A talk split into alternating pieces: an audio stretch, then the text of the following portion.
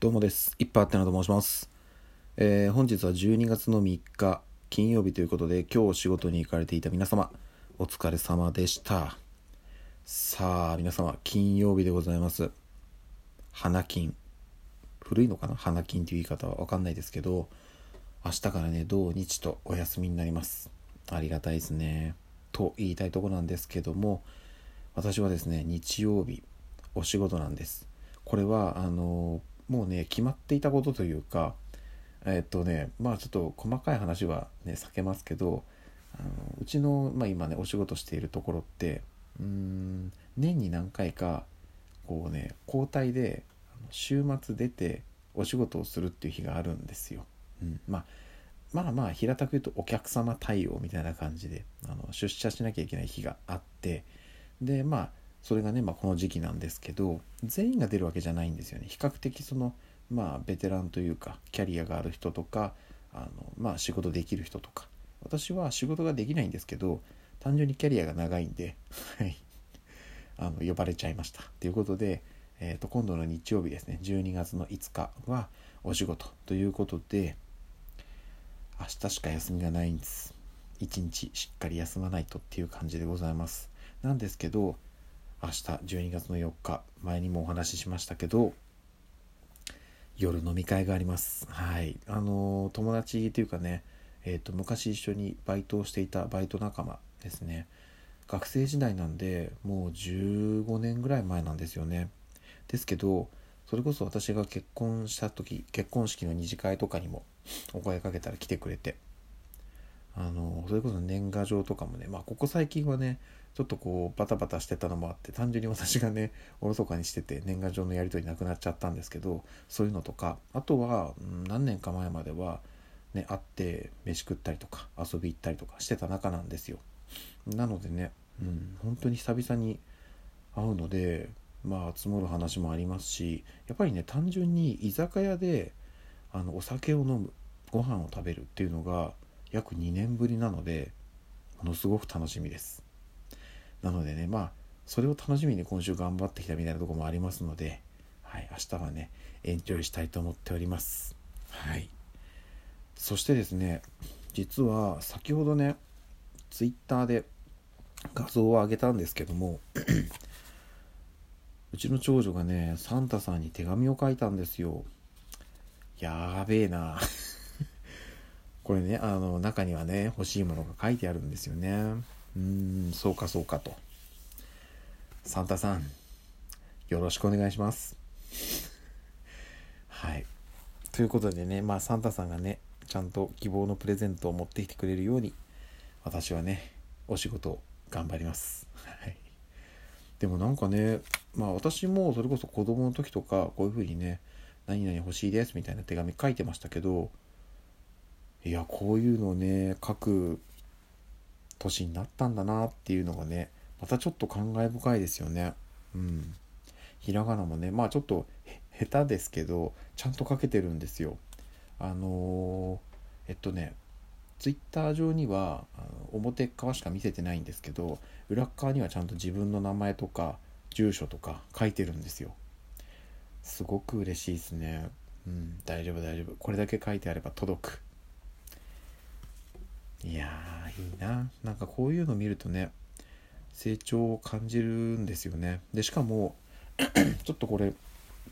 こっからすいません。すごくなんか変な話をしてしまうかもしれないんですけど聞き流してほしいんですけどあの、まあ、世の中にはいろいろまあいわゆるそのうんちょっとこう、えー、生まれ持ってなんかこう不自由な生活を強いられている人っていうのがいるんですよ。まあ簡単に言うとですけどあのえっと、足がないとかあとは目が見えない耳が聞こえないとかいろいろあると思うんですよね。で私はもう本当に運よく恵まれて、まあ、五体満足というか、えっと問題なく生まれてきましたと。なんですけどあの後から例えば、えっと、最初ね生まれてきた時は問題なく生まれてきたんですけど後から目が見えなくなるとか耳が聞こえなくなるとかまあ、あとはそれこそ、ね、事故とかで足を失ったり手を失ったりいろいろあると思うんですよね。声が出なくなったりとか。いろいろあると思うんですけど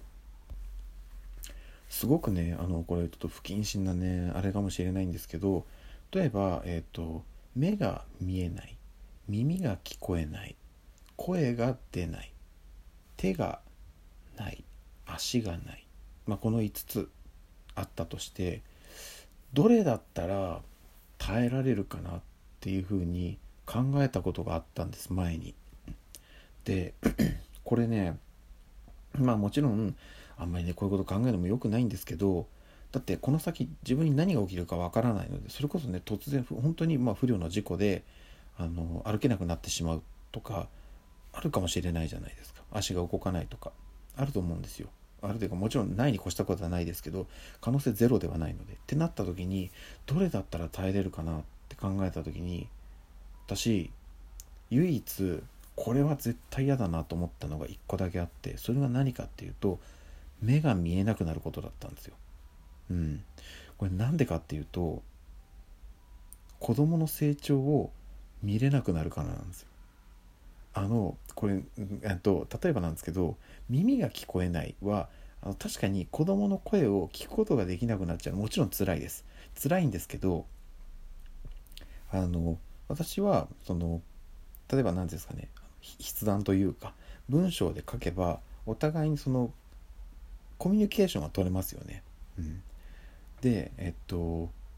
例えば手が使えなくなったとしても喋れればあのコミュニケーションは取れるし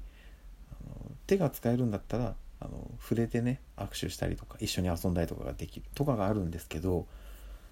今それこそまだ小さいうちの子供たちが大きくなっていく姿こんなことができるようになったんだよこんな絵が描けるようになったんだよが見れなくなるってすごく辛いなって思ったんですよね。うん、なのでまあね仕事からやっぱりちょっと目は酷使してしまってるんですけど何があっても目は本当に守っていかなきゃダメだなっていうふうに思いました。ちょっとねなんかあのごめんなさいね。すごく変な話してるんですけどなんかね思ったんですよ。急にふとそういうことを。うん、なのでともちろんねあのもちろんあの他を失っていいってわけではないです。全部ねあの何の問題もない状態で長生きはもちろんします。したいです。ですけど何があってもあの子供たちの成長をずっと見届けられるように目は本当に大事にしたいなっていうふうに思いました、うん、すいません。ちょっとなんか急に重たい話になっちゃいましたけどちょっとそんなことをねこの前ふと思ってでしかもこうやってねうちの子供がね書いてくれた手紙とかを見た時にまた改めてちょっとね強く感じました、うん、やはりね目が一番ね人の成長をね感じることができるな、まあ、もちろんね耳とか耳耳ってな耳とかね手足口もそうですけど目は本当に大事にします。幸いあのー、今ねそれこそ日本のねもう1割2割ぐらいしかいないって言われてるんですけど私はねその1割2割に含まれるあの裸眼なんですよ。眼鏡コンタクトも使ってないんです。裸眼で視力が普通に1.5以上あるんですね。2まではないかなっていう状況なんです。で本当にこれはねありがたいことなのでこの目はすごく大事にしてあの1秒でも長く子どもたちの成長を見届けていきたいなっていうふうに思いました。はい。あのすいません。ちょっとなんか変な話をしてしまったように聞こえるかもしれませんけどそんな風に思っております。改めて今日も一日お疲れ様でした。また明日の朝にお会いしましょう。ではでは。